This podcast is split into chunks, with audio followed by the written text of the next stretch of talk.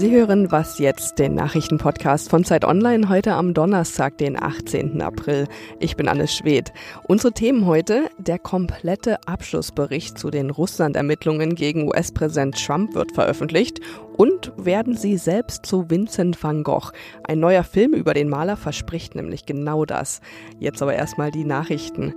Auf der portugiesischen Ferieninsel Madeira beginnt heute eine dreitägige Staatstrauer. Bei einem Unfall mit einem Touristenbus sind gestern Abend 29 Menschen ums Leben gekommen. Nach bisherigen Informationen kommen alle Todesopfer aus Deutschland. Insgesamt waren rund 50 Menschen in dem Bus, zahlreiche von ihnen sind schwer verletzt. Der Bus kam östlich von der Hauptstadt in einer Kurve von der Straße ab, rutschte einen Abhang hinunter und stürzte auf ein Haus. Derzeit laufen Ermittlungen, wie es zu dem Unfall kommt kommen konnte. Das Auswärtige Amt in Berlin hat einen Krisenstab eingerichtet. Außerdem gibt es eine Hotline, unter der sich Angehörige informieren können. Die Pressefreiheit in Europa hat sich erneut verschlechtert. Zu dieser Einschätzung kommt die Journalistenorganisation Reporter ohne Grenzen. Sie hat heute eine neue Rangliste der Pressefreiheit veröffentlicht. Darin heißt es, dass systematische Hetze gegen Journalisten dazu führe, dass Medienschaffende zunehmend in einem Klima der Angst arbeiten müssen.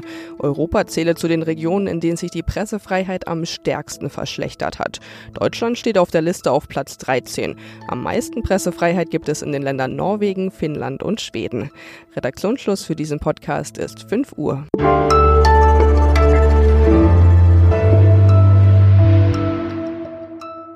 Willkommen zu Was jetzt? Heute kurz vor Ostern mit mir Sven Stockram am Mikro. Hallo.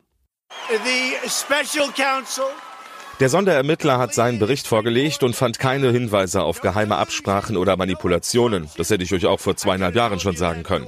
Totale Entlastung, vollständige Rehabilitation.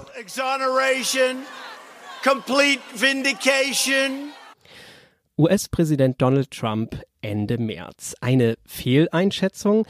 Vielleicht, denn noch immer besteht der Vorwurf, Trump oder sein Wahlkampfteam hätten 2016 mit Russland zusammengearbeitet, um seine Präsidentschaft zu sichern. Es gebe nur keine ausreichenden Belege für strafbares Verhalten. So schätzt es zumindest bislang das US-Justizministerium ein. Heute veröffentlicht es den kompletten Abschlussbericht von Robert Mueller. 400 Seiten mit geschwärzten Passagen, weit mehr aber als die bislang bekannten vier Seiten Zusammenfassung. Bei mir ist Carsten Luther, Redakteur von Zeit Online für internationale Politik. Hi Carsten. Hallo Sven. Ja, Russland hat sich in den US-Wahlkampf eingemischt. So viel ist ja tatsächlich klar. Warum ist die Frage, ob und wie sich Trump oder sein Wahlkampfteam nun daran beteiligt haben, denn immer noch nicht abschließend geklärt? Na, abschließend geklärt würde ja zum einen bedeuten, dass es heißt, äh, es ist juristisch endgültig aufgearbeitet. Mhm. An der Stelle sind wir aber ja noch gar nicht. Es gibt natürlich neben den Maller-Ermittlungen eine ganze Reihe von Recherchen in den Medien, die sehr viele Details aufgedeckt haben, wer sich wann mit wem getroffen hat, was angeboten wurde und, und welche Aktivitäten es überhaupt gegeben hat. Was die juristische Aufarbeitung über die Maler-Ermittlungen angeht, haben wir ja nichts darüber erfahren, außer wenn Anklage erhoben wurde. Und jetzt liegt eben der komplette Bericht vor. Es wird möglicherweise nicht angeklagt. Es reicht nicht, um gerichtsfest eine, eine Straftat nachzuweisen. Trotzdem sind alle sehr daran interessiert zu sehen, was ist genau passiert. Und da vertrauen viele einfach auch dem Sonderermittler, dass das Hand und Fuß hat. Trump sieht sich ja als Opfer einer Kampagne gegen ihn. Und das, was bislang über den Mueller Report ja auch bekannt ist, scheint ihn ja irgendwie so zu bestätigen, auch so in der öffentlichen Wahrnehmung. Wie wichtig sind dann die Details aus dem Bericht wirklich noch? Na, erstmal funktioniert das deshalb, weil Justizminister William Barr die Geschichte so geprägt hat. Er hat, als die Ermittlungen abgeschlossen wurden, einfach diese Zusammenfassung, die er später nicht mal mehr eine Zusammenfassung nennen wollte, oder sozusagen seine Schlussfolgerungen daraus gezogen und die bedeuten eben, okay, es hat keine Verschwörung gegeben, so sieht es Trump. Das heißt nicht, dass keine Dinge passiert sind, die äh, problematisch wären. So, das kann natürlich politisch interessant werden. Mhm. Genau das gleiche für die für die Justizbehinderung. Dort wissen wir aus dieser vermeintlichen Zusammenfassung, Mahler hat keine Entscheidung getroffen, ob das jetzt nun den Straftatbestand erfüllt oder nicht, sondern listet beide Seiten auf, was dafür spricht, was dagegen. Und da ist man natürlich besonders an den Details interessiert. Trotzdem ist es ja so, dass manche den Eindruck haben, besonders die Demokraten, also Trumps politische Gegner, hätten sich vielleicht mit den Sonderermittlungen verrannt. Die Erzählung, die ja auch Trump ständig wiederholt, ähm, ist es vielleicht tatsächlich so? Kann es am Ende sein, dass da vielleicht doch nicht so wirklich was bei rumkommt? Gab und es gibt sicherlich immer noch sehr viele Leute, vielleicht auch Demokraten, die natürlich genau dieser Illusion nachhängen. Okay, Mala ist jetzt der Retter, der endlich liefert, was wir brauchen, um Trump loszuwerden.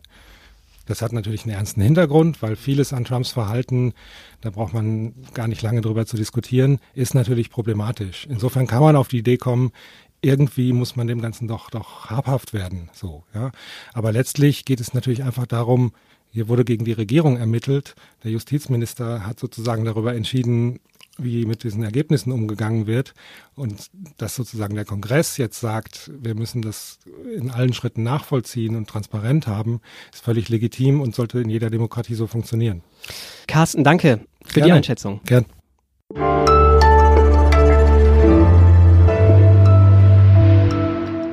Und sonst so? Na, erkannt, richtig. Der Spieleklassiker Tetris dudelt da im Hintergrund. Und der kam an diesem Ostersonntag vor 30 Jahren ja, mit einem hässlich grauen Plastikblock in Japan auf den Markt. Das Ding war vor allem eins eher billig. Der Gameboy war geboren. Und nun ja, heute ist die erfolgreichste mobile Spielekonsole der 90er wohl nicht nur technisch überholt, sondern auch als Geschenk. Schade eigentlich, denn ich würde mich noch einmal darüber freuen, denn den ersten Gameboy in unserer Familie, den gab es einst nämlich auch genau zu Ostern.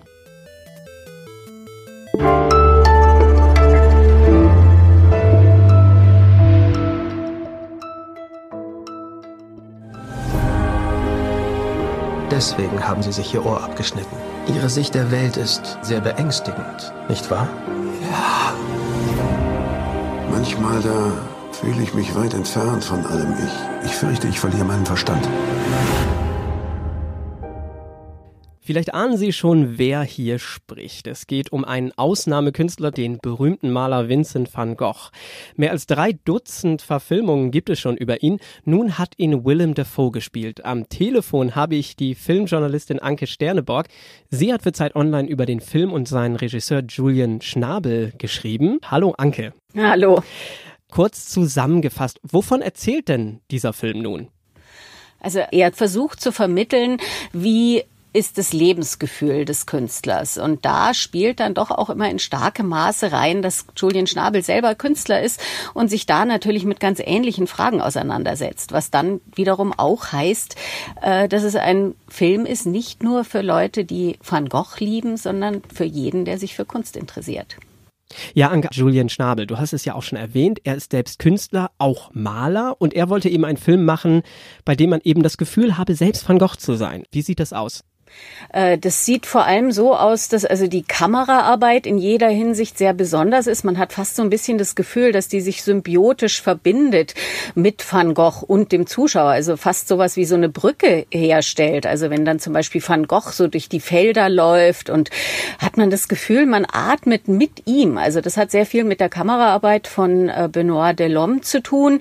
Äh, dazu kommen dann aber auch noch ein paar Tricks, die Julian Schnabel angewandt hat, nämlich äh, dass er zum Beispiel auch mal dem Kameramann gesagt hat, dass er auch nicht so filmen soll, als würde er filmen, sondern so, als würde er einfach nur sehen, als würde er also diesen Blick in diesen Blick von Van Gogh reinschlüpfen.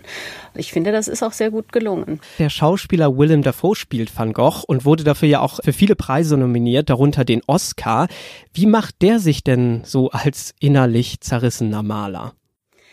Ja, dieses innerlich zerrissen, das stimmt natürlich schon, aber gleichzeitig muss man vielleicht auch mal sagen, dass äh, Julian Schnabel sich gar nicht so stark darauf kapriziert. Die große Krux von allen Künstlerbiografien ist ja immer, dass man da Schauspieler hat, die dann vor einer Leinwand stehen und irgendwie mit einem Pinsel hantieren, als wäre es ein Requisit und man glaubt denen das halt keine Sekunde. Ja. Äh, sieht immer wahnsinnig verkrampft und angespannt aus und da natürlich Julian Schnabel weiß, wie es geht und hat dadurch auch die Möglichkeiten, das seinem Schauspieler irgendwie beizubringen. Also äh, Willem Dafoe hat genau gelernt, welche Handgriffe, wie macht man die Staffelei auf, wie öffnet man die, den Farbkasten, wie mischt man das an.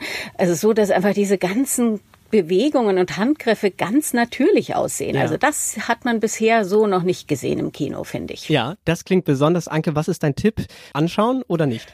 Unbedingt anschauen. Anke, vielen Dank dir. Van Gogh an der Schwelle zur Ewigkeit läuft ab heute in den deutschen Kinos. Vielleicht eine gute Idee, wenn Sie an den Feiertagen noch etwas Zeit übrig haben. Das war was jetzt für diese Woche. Wenn Sie uns schreiben möchten, schicken Sie eine E-Mail an wasjetzt@zeit.de. Ich wünsche Ihnen ein schönes langes Osterwochenende. Was jetzt ist am Dienstag zurück.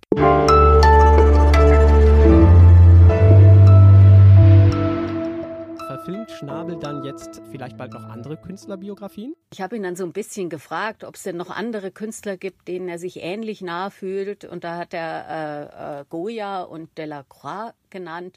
Ich könnte mir schon vorstellen, dass er sich da selber noch mal hinreißen lässt.